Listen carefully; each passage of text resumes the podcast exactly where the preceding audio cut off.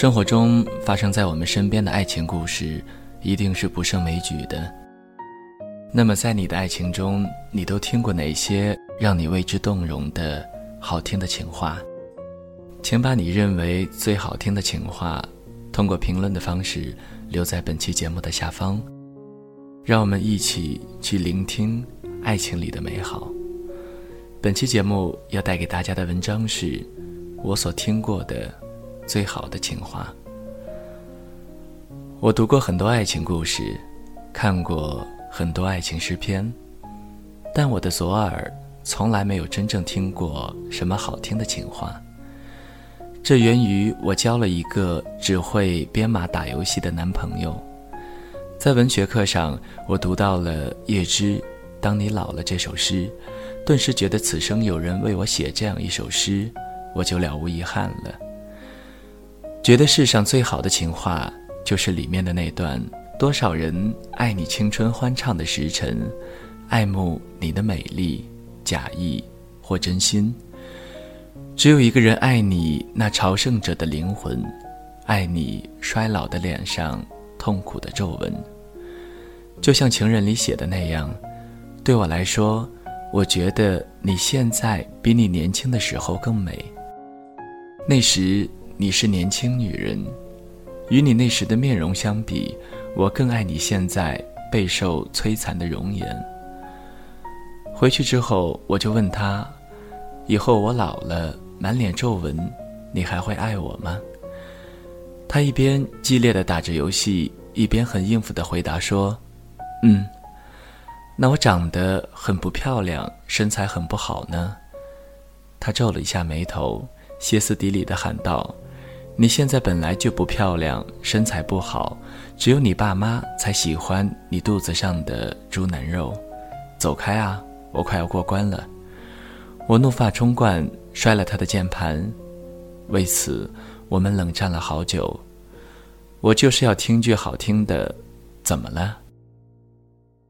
后来我跟着同学追韩剧《对不起，我爱你》，从第一集我就开始觉得这一部韩剧不肤浅，可能还挺深刻的。在第一集当中，武赫的前女友智英嫌弃武赫太穷，不打招呼的要跟一个中年男人结婚。武赫回到家里，发现家里没有泡菜了。就很生气的跑到正在试婚纱的智英面前，大声喊道：“回家，家里没泡菜了，给我做泡菜。”智英没好气的说：“没泡菜你就去买啊，我只吃你做的泡菜。”武赫十分霸道的说：“可能很多人觉得这不过是一段普通的争执戏，但我却看得十分感动。”因为我在里面看到了最真实的爱，我只吃你做的泡菜。他的意思其实是，我真的离不开你，就像我不能不吃饭，不能不吃最爱的泡菜，不吃饭我就会死，离开你我也就会死，所以求求你，不要走，不要离开。理解了这个高大的、看起来强势霸道的男人的话之后。你还认为这段话很无厘头吗？你还会不感动吗？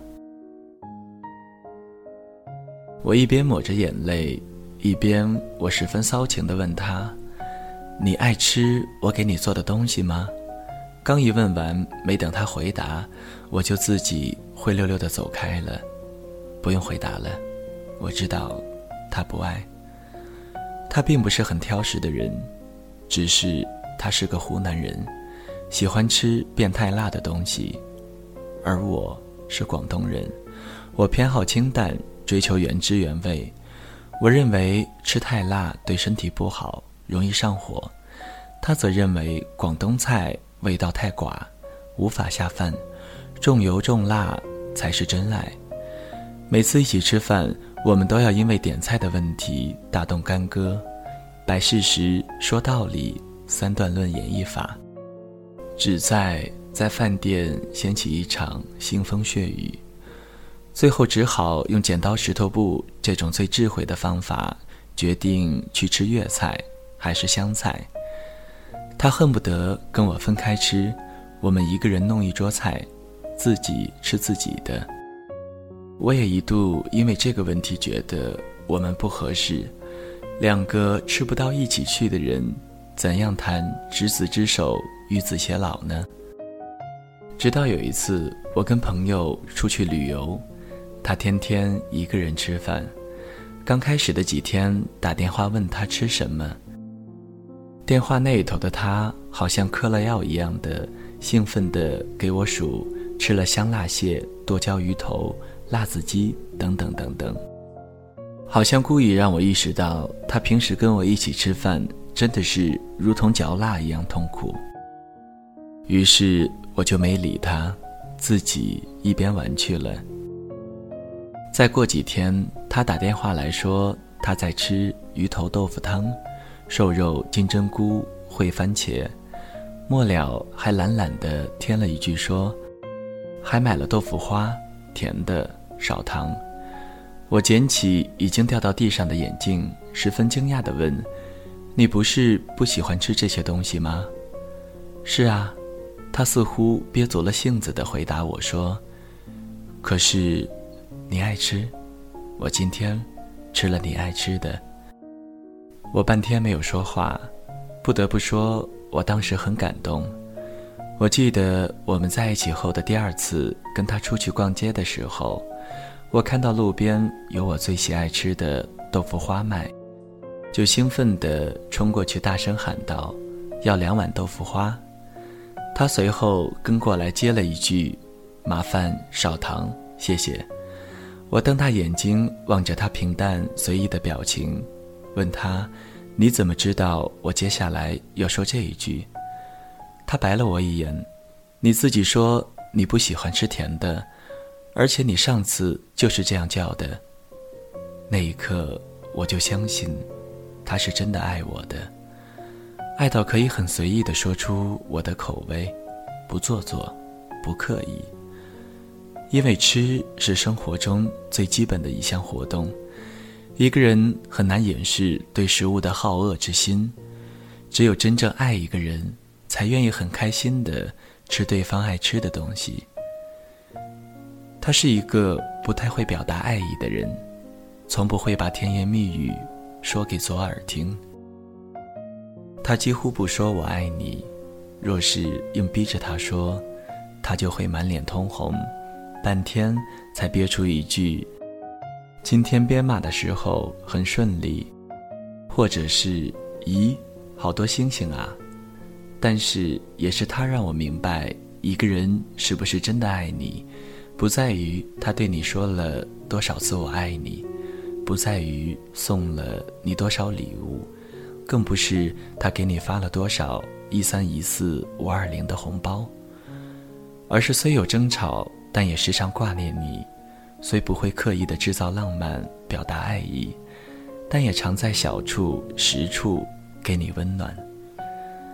他从来不会说什么“你是风儿，我是沙”，什么“爱你一万年”之类的话，但我却也从他那里听到了最动人、最好听的情话。他说：“我在吃你最爱吃的东西。”他说：“麻烦少糖，谢谢。”